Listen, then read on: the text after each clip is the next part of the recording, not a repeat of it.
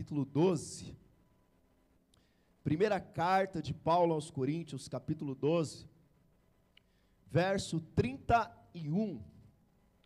Primeira carta de Paulo aos Coríntios, capítulo 12, verso 31. Já mandou aí para a pessoa da sua célula? Pode mandar, não precisa ficar com vergonha não. Fala para ele sentir sua falta hoje. Isso é importante para nós. Amém? Glória a Deus. Nós somos uma igreja, irmãos, família. Nós precisamos cuidar uns dos outros. 1 Coríntios 12, verso 31, e nós vamos entrar pelo 13, diz assim: Entretanto, procurai com zelo os melhores dons, e ao passo, e eu passo, a mostrar-vos ainda um caminho sobremodo excelente. Ainda que eu falasse a língua dos homens e dos anjos, se não tiver amor, serei como bronze que soa, ou como símbolo que retine. Pode ir para o dois. Ainda que eu tenha o dom de profetizar e conheça todos os mistérios e toda a ciência, ainda que eu tenha tamanha fé a ponto de transportar os montes, se não tiver amor, nada serei. E ainda que eu distribui todos os meus bens entre os pobres, e ainda que eu entregue o meu próprio corpo para ser queimado, se não tiver amor, nada disso me aproveitará.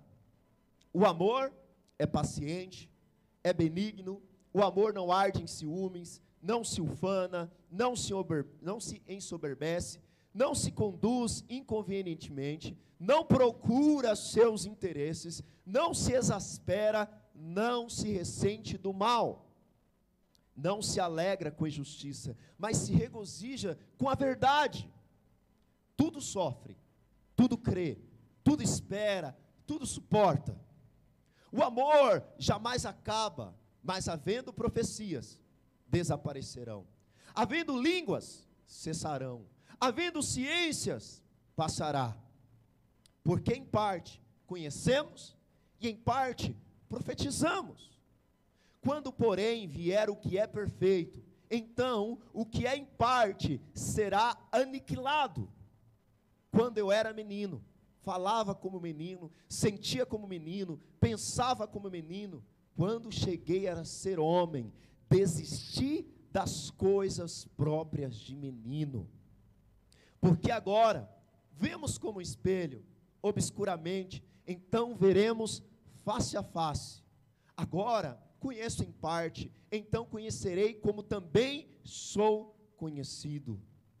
Agora, pois, permanecem a fé, a esperança e o amor. Esses três, porém, o maior destes é o amor. Feche seus olhos por um instante. Peça ao Espírito Santo que fale com você nessa noite.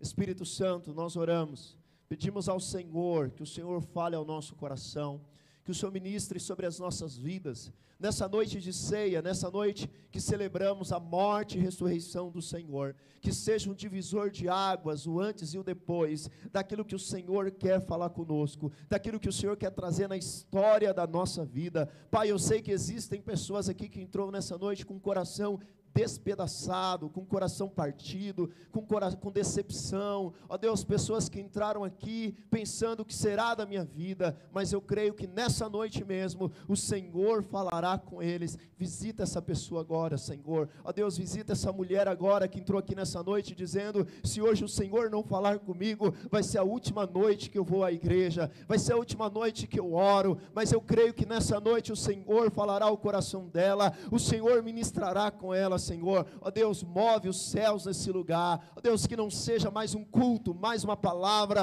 mas que seja o sobrenatural do Senhor. Se você crê, diga amém.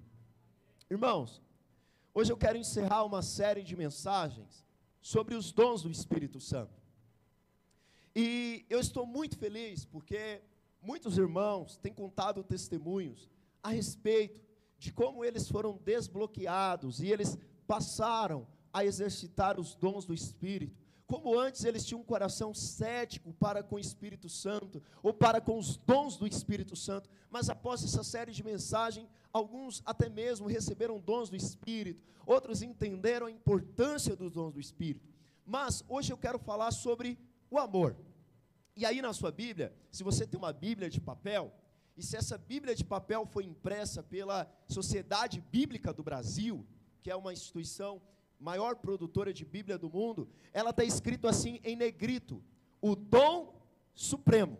O amor é o dom supremo. Levanta a mão aí quem na sua Bíblia está escrito assim. Tem alguém aí? Você pode riscar essa parte. Você pode riscar, porque isso, tanto o subtítulo quanto capítulos e versículos não são inspirados. Quem é inspirado é o texto. Amém? E quem colocou que o amor é o dom não foi Paulo, mas foi a sociedade bíblica. Amém pela sociedade bíblica, mas o amor aqui não é um dom. Porque dom é algo que Deus dá a uns e não dá a outros. Por exemplo, nem todo mundo vai ter o dom de cura, sim ou não?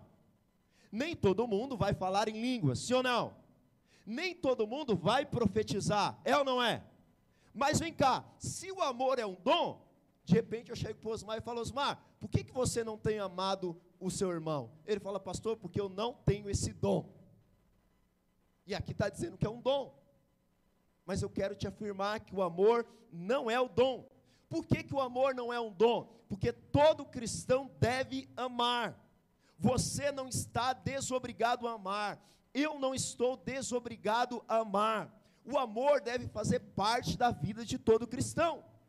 E qual que é a intenção de Paulo aqui? A intenção de Paulo não é dizer que os dons cessaram ou que os dons acabaram, nem muito menos menosprezar os dons do Espírito. Volta lá para mim no capítulo 12, verso 31, para você entender. O apóstolo Paulo diz o que? Entretanto, procurai com zelo os melhores, e eu passo a mostrar-vos ainda um caminho muito maior. Que caminho maior é esse? Tem alguém aí, irmãos? Eu, ó, eu passo a mostrar-vos ainda um caminho sobremodo excelente. Aí ele vem por capítulo 13. Aí ele fala: ainda que eu fale a língua dos homens e dos anjos, se eu não tiver amor, eu nada serei. Então o que, que Paulo está dizendo para mim e para você? Não é que os dons não são importantes, mas existe, existe algo superior aos dons. E o que, que é superior aos dons? O que, que é superior aos dons, igreja? O amor. Fala assim comigo: o amor é superior a qualquer coisa.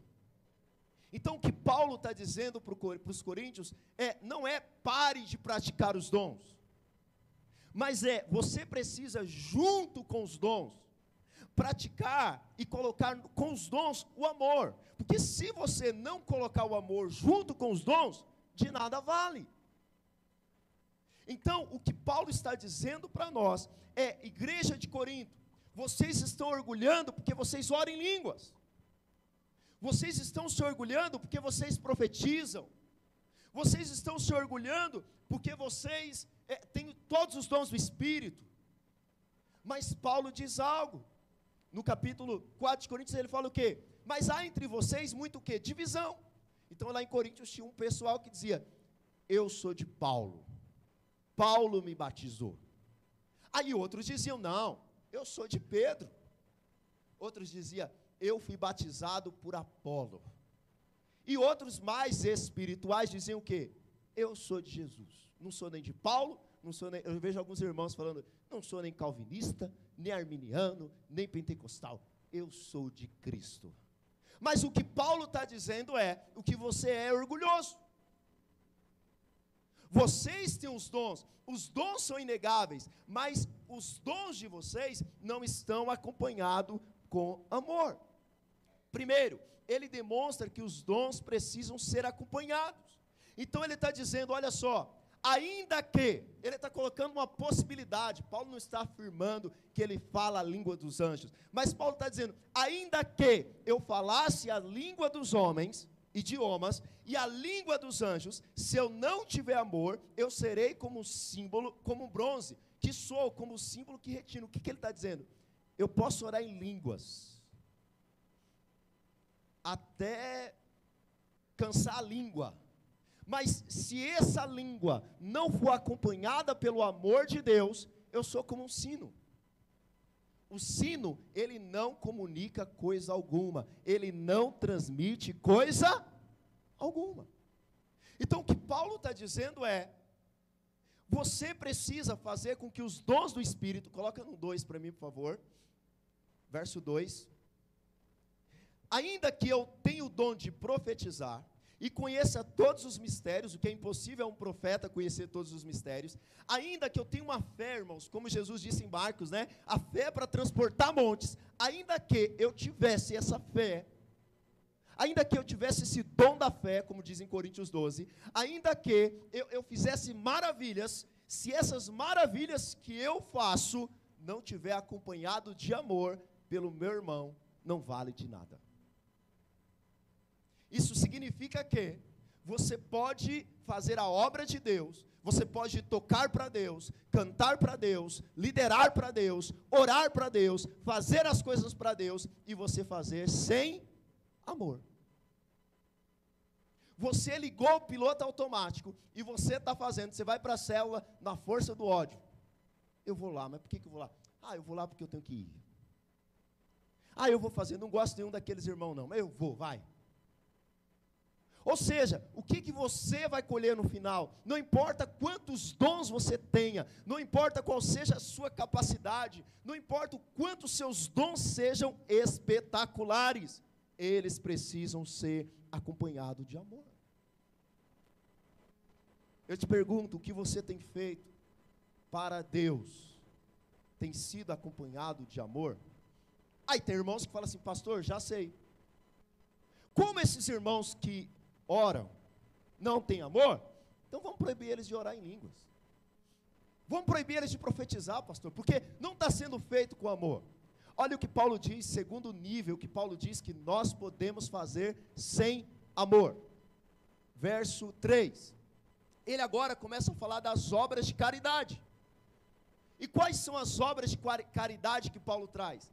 Ainda que eu distribua todos os meus bens entre os pobres, e ainda que eu entregue o meu próprio corpo para ser queimado, se não tiver amor, nada disso se o que, irmãos? Tem alguém aí? Se aproveitará. Quantos lembram do atentado das Torres Gêmeas nos Estados Unidos do dia 11 de setembro de 2001? Lembra? Você ouviu falar sim ou não? Não é da minha época. Eu era muito novo para lembrar. Eu era muito novo para lembrar, mas eu sei que você lembra da sua época, mas presta atenção. O que, que foi feito? Estou brincando, irmãos, estou com 37 anos. Olha só, o que, que foi feito? Alguns religiosos malucos entraram dentro de um avião e chocaram aqueles aviões, matando mais de duas mil pessoas, e eles fizeram aquilo em nome de Alá, em nome de um Deus. E eles esperavam que fazendo aquilo, eles iriam para o céu e encontrariam sete virgens com quanto eles iam casar. Ia dar de cara com o capeta. Presta atenção, tem muita gente fazendo as coisas. Você pode dar o seu próprio corpo para ser queimado em nome do Evangelho. Você pode dar o seu próprio carro aqui na igreja. Você pode dar a sua própria casa. A igreja aceita. Estamos aceitando. Estamos precisando comprar um monte de coisa. Mas deixa eu te falar: se não tiver amor, de nada vale. Pastor, então nós vamos parar de fazer? Não, filho, não é parar de fazer. É você colocar amor no que você tem feito. E aí tem irmãos que falam assim: não, pastor, por isso que eu não oro em línguas. Para mim tudo isso é carnalidade. Eu dou minhas coisas. Por isso que eu não dou o dízimo. É tudo barganha eu pego a minha cesta básica e dou para os pobres. Amém! Mas a pergunta é: qual a motivação que você está fazendo isso? Você está dando por quê? Eu estou dando porque eu sou tão humilde. Não, você muitas vezes, eu e você, estamos fazendo porque nós somos orgulhosos. Não porque o que nós estamos fazendo envolve algum amor a Deus e às pessoas. Alguns falam, não, caridade é barganha, dons é barganha, meu negócio é conhecimento. Conheço muito da Bíblia, olha, eu sou um grande teólogo. Mas eu te pergunto: tem amor na sua teologia? Tem amor no seu conhecimento? Tem amor no que você faz? O que Paulo está dizendo é: não deixe de dar, se for preciso, queime o seu corpo por causa do Evangelho. Se alguém tiver que falar para você, ou você nega Jesus, como muitos mártires, ou você morre queimado, faça isso. Mas, se for preciso entregar seus bens por causa do Evangelho, faça isso. Se for preciso exercer os dons, faça isso. Mas faça isso com amor. Tudo que você fizer, o amor de Cristo tem que estar envolvido na sua vida. Amém? Porque deixa eu te falar, você pode fazer muita coisa por fazer. Você pode, vamos lá, você chegou na sua casa, aí você vai dar um beijo na sua esposa. Aí você fala assim, ó, tô beijando você, mas porque faz parte do casamento, tá? Não queria dar não. Tem menores de 18 anos aqui? Tem. Ó, namorei aqui hoje essa noite, mas ó, só fiz isso porque faz, faz parte da relação. Como que você se sente? Pastor, estou liderando nessa igreja aqui, mas estou liderando só porque nessa igreja tem que liderar. Estou dizimando só porque nessa igreja tem, tem que dizimar. Estou tocando só porque nessa igreja tem que tocar. Ah, pastor, então eu vou parar. Não, filho, não pare, mas faça com. Com que, irmãos? Faça com o quê? Amor, agora o pastor está pegando no pé porque eu não estou indo no culto. Agora eu vou. Venha, mas venha com amor. Você é servo, sirva com. Está cuidando das crianças, cuida com. Está pregando na célula, está pregando com amor. Amém, irmãos? Quantos creem nisso? Dão glória a Deus. Aleluia. Aleluia. Agora, Paulo, ele passa a falar quais são as características do amor. Porque às vezes você pode, você cresceu ouvindo Zezé de Camargo e Luciano. É o amor. Você, você ia cantar agora que mexe com a minha cabeça, com o meu coração, né? Só não cantou porque estava na igreja. Presta atenção. Você deve ter crescido cantando. Eh, Renato Russo tocou, eh, cantou esse versículo aqui, sabia? Mas deixa eu te falar de que amor que Deus está falando. Porque tem palavras na Bíblia, tem palavras no nosso dia a dia que perdeu o sentido. Você quer ver? Arrumar a terceira guerra mundial, fala na sua casa a palavra submissão. As irmãs já sobem igual um gato pela parede. Mas por quê? Nós usamos outra palavra então. Porque a palavra perdeu o sentido do que ela significa. E eu não vou falar o que ela significa hoje. A palavra amor se transformou no quê? Em um sentimento meloso. Todo tipo de amor é válido. O amor venceu. Filho, ai, eu estou amando. Deixa eu te contar um negócio. Isso não é amor. Isso está muito longe de ser amor. Amor, Paulo, Paulo olhou para os coríntios e Paulo já entendeu, falou: quando eu falar amor, esse povo vai achar que é um coraçãozinho, dia dos namorados. O amor é aquele que aceita tudo. E aí, Paulo, o que, que Paulo faz? Paulo pega o amor e Paulo transforma em uma pessoa. Paulo coloca no amor as características de uma pessoa. E você sabe o que é maravilhoso? nenhuma das características do amor é emoção. Olha só, presta atenção aqui. Nenhuma característica do amor é sentimento ou emoção.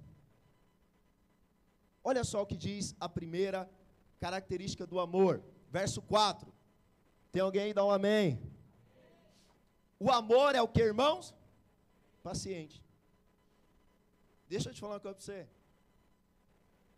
O amor de Deus em nós é de quem gente que é paciente. Porque para aguentar você, precisa de paciência. Você achou que era para falar para aguentar o seu marido, né? Não para aguentar você, filho. Precisa de paciência. Ah, pastor, não tenho mais paciência com os irmãos dessa igreja. Está faltando amor na sua vida. Você está precisando receber do amor de Deus. Qual que é a primeira característica do amor? O amor é o quê? ele é o que? Benigno. O que é benignidade? O amor, ele espera o melhor do próximo. Tipo assim, o marido. Ó, a esposa deu um presente para o marido, o que, que ele já fala? O que, que será que ela está querendo por trás disso? Você está entendendo? Então o que, que é a benignidade? Eu espero o melhor do meu, do meu que, irmãos? Do meu próximo. Mas tem irmãos que quando ele vê alguém, ele fala assim, pastor, certeza que você confia nesse irmão aí? Certeza que você vai deixar esse irmão ser líder de célula? Certeza que você vai deixar esse irmão entrar no louvor? Fala, irmão, deixa ele decepcionar primeiro, depois a gente julga. Mas eu espero que ele não me decepcione. Eu espero o melhor das pessoas. Por que, que eu espero o melhor de você? Porque Jesus habita dentro de você. Eu preciso ser benigno com você. Tinha um conhecido meu que ele estava mobilizando para ir para o encontro, um pastor, e ele estava trabalhando para ir para o encontro. E no trabalho que estava para ir para o encontro tal, e ali naquela correria, ele passou e ele viu um irmão da igreja no bar. Passou de carro, ele olhou e viu o irmão da igreja no bar. Ele falou: miserável, descobri seu pecado agora. No bar. Ele falou: Deixa eu pegar ele. Vou ter uma conversa séria com ele. E aí ele se encontrou, ele já veio armado para para pegar aquele irmão e dar uma bronca. E quando ele chegou para falar com o irmão, o irmão falou: "Pastor, tem um testemunho para te dar. Depois você fala o que você tem que falar." Aí ele: "O que que foi, irmão?" Ele falou: "Pastor, passei hoje em frente ao bar onde estavam os meus amigos. E eu chamei vários deles para o encontro e eles vão." Pode aplaudir ao Senhor por isso? Isso é ser benigno. Você passa, vê o irmão no bar, você espera o quê? Que ele está tomando cachaça ou que ele está evangelizando? Então você está precisando ser mais benigno.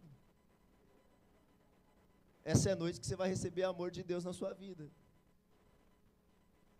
Lá na escola, eu não era crente ainda, tá? Tinha um menino que eu não gostava. Eu fazia de tudo para arrumar uma confusão com ele, porque eu queria bater nele. Mas os jovens eu não era crente, você é crente, se converta. Irmão, eu implicava com ele.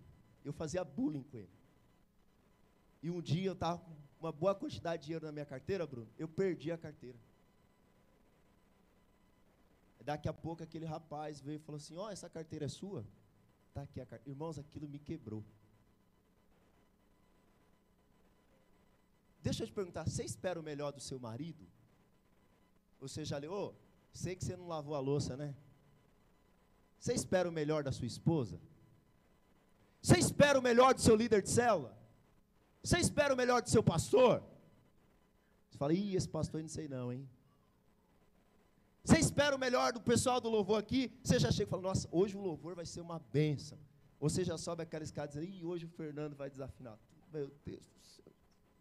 Hoje ele vai usar a guitarra. Jesus você já sabe, fala assim: hoje o Fernando vai usar o violão, vai ser uma bênção, vai ser tremendo. Você, você fala isso?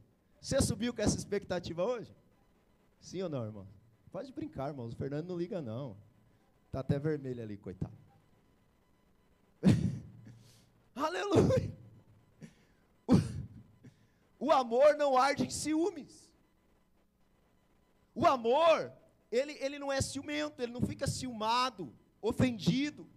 O amor não se orgulha, se ufana. Sabe, tem gente que eu não gosto de conversar.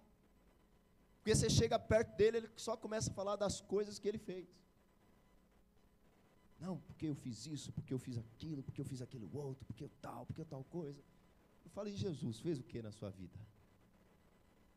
Sabe, gente orgulhosa, gente que se ufana, gente que se ensoberbece, é gente que está precisando ser cheio do amor. Você tem os dons do Espírito, você é cheio de Deus, você é cheio da vida de Deus, a glória de Deus está sobre você, Jesus habita em você, você está liderando, Deus tem usado você, mas entenda uma coisa: não tem nada a ver com você, tem tudo a ver com Jesus. Por isso, baixa a bola, você não é a última Coca-Cola do deserto, e nem você é a raridade nem o ouro de Ofir também. E muitas vezes você nem tem refletido a Jesus também. Então deixa eu te falar uma coisa, se tem um tesouro em nós esse tesouro, que nós nos achamos o tesouro de porcelana. É ou não é, irmãos? É ou não é? Sim ou não? Não me toque. Mas a Bíblia diz que o tesouro, ele habita onde? O tesouro habita em vasos de, de barro. Eu e você somos vaso de barro. E o tesouro que tem dentro de nós é o Espírito Santo de Deus que nos habita. Aleluia! Portanto, o valor não está em mim, o valor não está em você. O valor é Cristo que habita dentro de você. Amém! Por isso nós não temos motivo para ficar se ensoberbecendo, orgulhoso, não me toque. Verso 5, por causa do meu tempo. Não se conduz inconvenientemente, ele não é inconveniente. O amor não procura os seus interesses, ou seja, aquela igreja de Corinto, ela estava procurando os interesses do grupo dela. Mas Paulo está dizendo: o amor, os dons, não é para o meu interesse, é para o interesse do outro. O amor não se exespera, o amor não se irrita facilmente. Irmãos, o amor não é parente do porco espinho. Eu sei que tem semana que você está de TPM. Come o chocolatinho, filha. Faz uma terapia. Faz alguma coisa. Eu sei, irmão, que você está cansado. Eu também tem dia que não está. Mas deixa eu te falar, você é igual porco espinho, que ninguém pode chegar perto de você que seja. Está precisando do amor de Deus. Bom dia. Bom dia por quê? Dá vontade de pôr a mão na cabeça. Meu Deus do céu, expulsa esse capeta daí. É. Ah, eu não, essas pessoas não vieram hoje, não estão aqui. Não chegue perto de mim. Sabe, você não pode exortar, você, você tem que andar pisando em ovos, se eu falo ou não falo, chego perto ou não chego perto, confronto ou não confronto, porque a pessoa, ela, ela é, parece um porco espinho, esse não é parente do amor, ele não é exasperado, ele não se irrita facilmente, e tem gente que ainda se orgulha disso, se orgulha disso, eu sou arretado, sou bravo mesmo, sou parente da dona Maria e do seu Joaquim, sou da família tal, sou da Paraíba, sou baiano, sou arretado. Não, filho, agora você é da família de Jesus, você nasceu de novo, você faz parte do reino de Deus. Quando eu me irrito, e tem dia que eu me irrito, meu irmão, já estou logo te avisando. Só no futebol. Futebol é um teste para mim, Cláudio. Eu não chego em casa orgulhoso, não. Nossa, eu sou, sou bravo mesmo, hein? Não. Falo, Jesus. Ontem eu estava falando na célula. O coração. Projeta para mim, não é nem meu tema, mas projeta para mim Mateus 11, 29. Pastor, como que eu sei que eu estou parecendo com Jesus? Esse é o meu padrão. Qual foi o dia que eu pareci com Jesus? Olha só, tomai sobre vós o meu jugo e aprendei de mim, porque sou manso e humilde de que, irmão? Você quer descobrir como que é o coração de Jesus? É o único lugar que a Bíblia fala como que é o coração de Jesus. E como que é o coração de Jesus? Não, você não entendeu. Como que é o coração de Jesus? Então, qual que é o dia que você se pareceu com Jesus? Oi? Oi? O dia que você foi o quê? O dia que você foi manso. E o dia que você foi humilde, esse dia você pareceu com Jesus. Você tem parecido com Jesus, amém? O dia que você está manso, você fala assim, diz que Moisés, Moisés era o cara mais manso da terra. Oh, Jesus. Era o cara mais parecido com Jesus e era o cara da lei, Igor. Mas era o cara que andava na presença de Deus. O dia que seu marido olhar e falar assim: Mulher, você está parecendo com Jesus, porque hoje você está mansa, hein? Não fala isso porque vai voar prata. Você falar para o seu marido, nossa, como você anda humilde, quando você anda com o coração quebrantado. Dá um glória a Deus aí, irmão. Aleluia. Próxima característica do amor, verso 6. Projeta para mim. 1 Coríntios 13, verso 6 não se alegra com injustiça, não fica feliz quando alguém acaba sofrendo injustiça. Mas ele se regozija com a. Aqui eu queria chamar a atenção para você. Presta atenção aqui em mim. Aqui está falando que meu tempo acabou. Mentira do diabo. Vamos lá. Olha só. Existe um negócio que estão dizendo que é amor hoje, que é o seguinte: Deus é amor. Então Deus deixa fazer o que você quiser. Isso é mentira. Porque o amor, ele não é o quê? Injusto. O amor, ele tem a justiça de Deus. Às vezes você está dizendo assim: meu pai me ama, ou eu amo meu filho porque eu deixo meu filho fazer tudo que ele quer. Isso não é amor. Às vezes, amor é você dizer não. Às vezes, amor é você dizer está errado. Às vezes, amor é você dizer: esse não é o caminho que leva à vida eterna, esse é o caminho que leva para o inferno. Tem uma história, não sei se é verídica, que quando houve o atentado nas Torres Gêmeas, perguntaram para a filha de Billy Graham, um grande evangelista, por que o seu Deus, ela estava dando entrevista na televisão, e perguntou por que, que o seu Deus, que é amor, permitiu que tantas pessoas morressem. E disse que ela falou assim: O meu Deus é amor e meu Deus é cavalheiro. Só que o nosso país pediu para Deus se retirar da nossa escola. E Deus se retirou. Por isso, hoje nas escolas há tantas crianças morrendo. Pediram Deus para não ler mais a Bíblia nas escolas. Retiraram Deus de lá. Depois pediram Deus para tirar dos nossos filmes e das nossas séries. Pediram Deus para tirar dos nossos tribunais. E Deus, como gentil cavalheiro, se retirou. Você quer ver o maior juízo de Deus? É quando Deus se retira e deixa nós mesmos fazermos a nossa vontade. Agora, você quer ver uma expressão do amor de Deus? É quando você se entrega a sua vida para que Ele cuide de cada detalhe dela. Amém, irmãos? Vamos lá, sete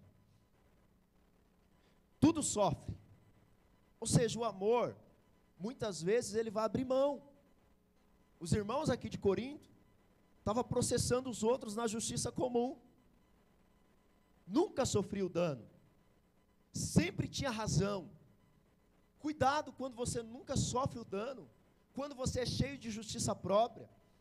Quando você é cheio de razão, quando você sempre está certo. Você sabe qual é o grande problema dos casamentos, os grandes problemas na igreja? Que as pessoas estão certas.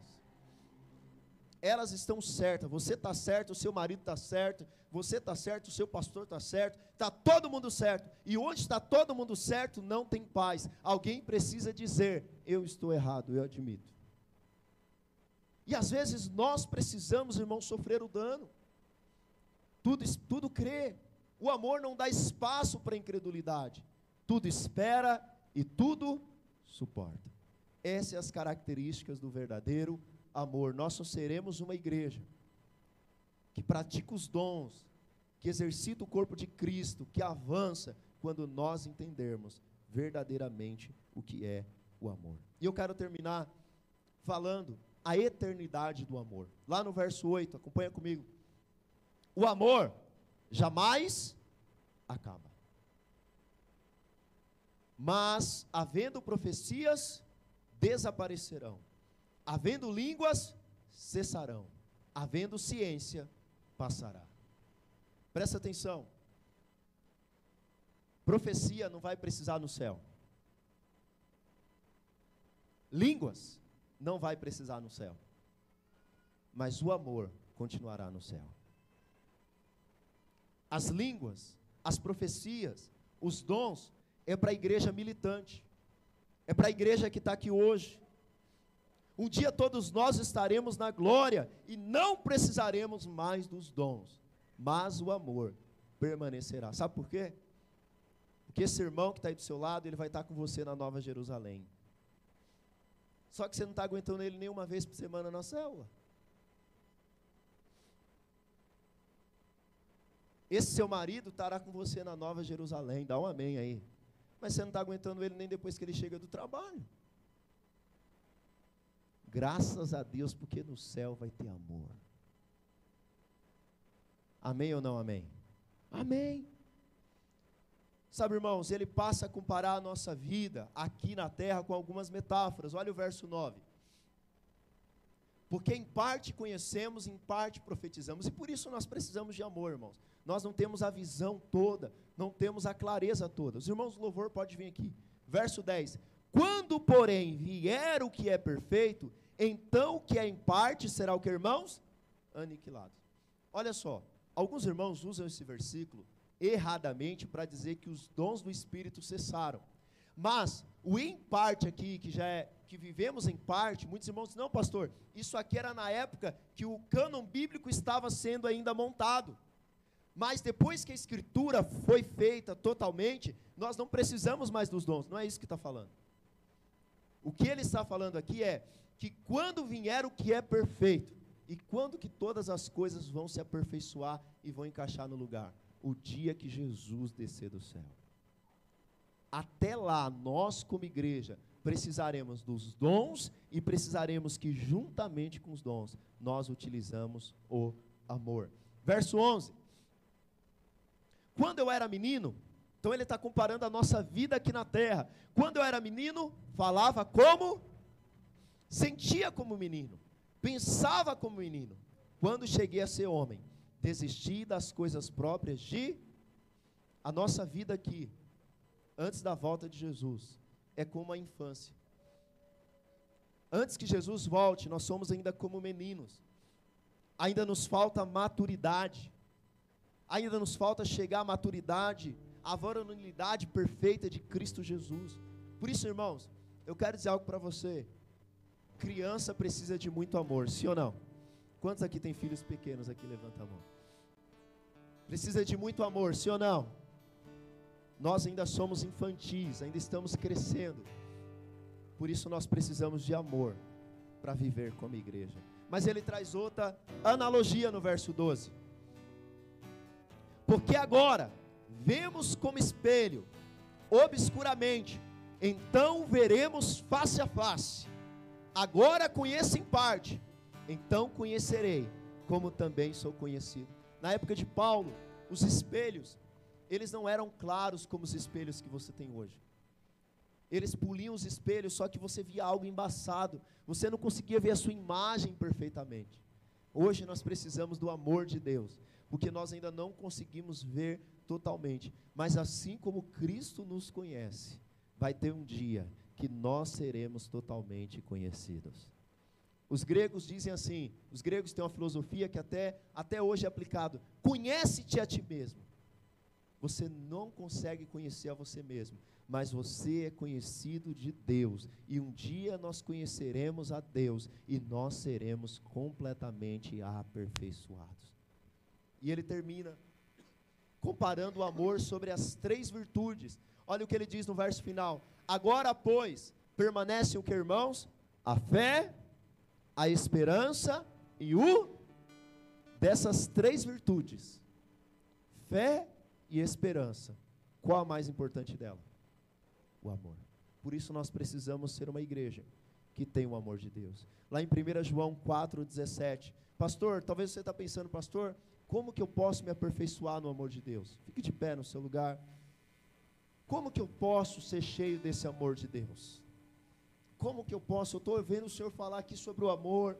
Estou vendo o Senhor falar sobre amar. Eu estou vendo aqui as características do amor e eu não estou me encaixando. Nisto em nós é aperfeiçoado o amor, para que no dia do juízo mantenhamos a confiança, pois segundo Ele é, também nós somos neste mundo. Verso 18: No amor não existe medo, antes o perfeito amor lança fora o medo.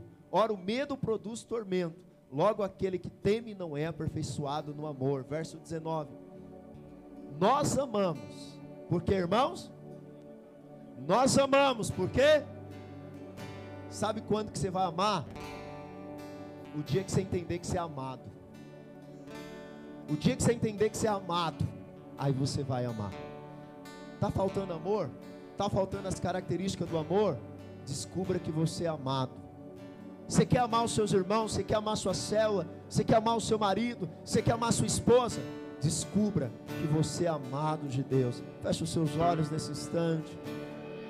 Oh, que grande amor foi derramado na cruz por nós, irmãos. Oh, que grande amor foi derramado sobre a igreja.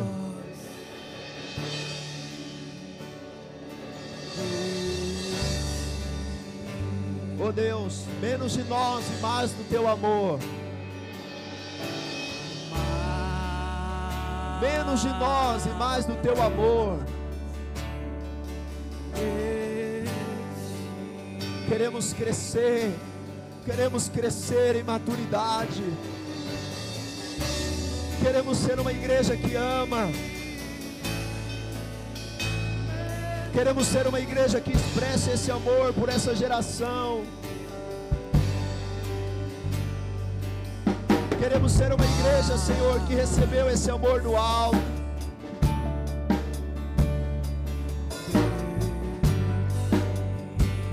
Fala para o Senhor. Fala, Deus, eu preciso de menos de mim e de mais esse amor do Senhor. Feche os seus olhos, coloque a mão no seu coração. Fala com o Senhor agora. Fala, eu preciso, eu necessito. Eu preciso que meu coração seja inundado por esse amor. Eu preciso ser inundado. Eu não quero apenas os dons. Eu quero o amor de Deus. Porque eu fui amado. Porque eu fui escolhido. Porque eu fui separado. Libera, Senhor, esse amor. Esse amor sobre a igreja.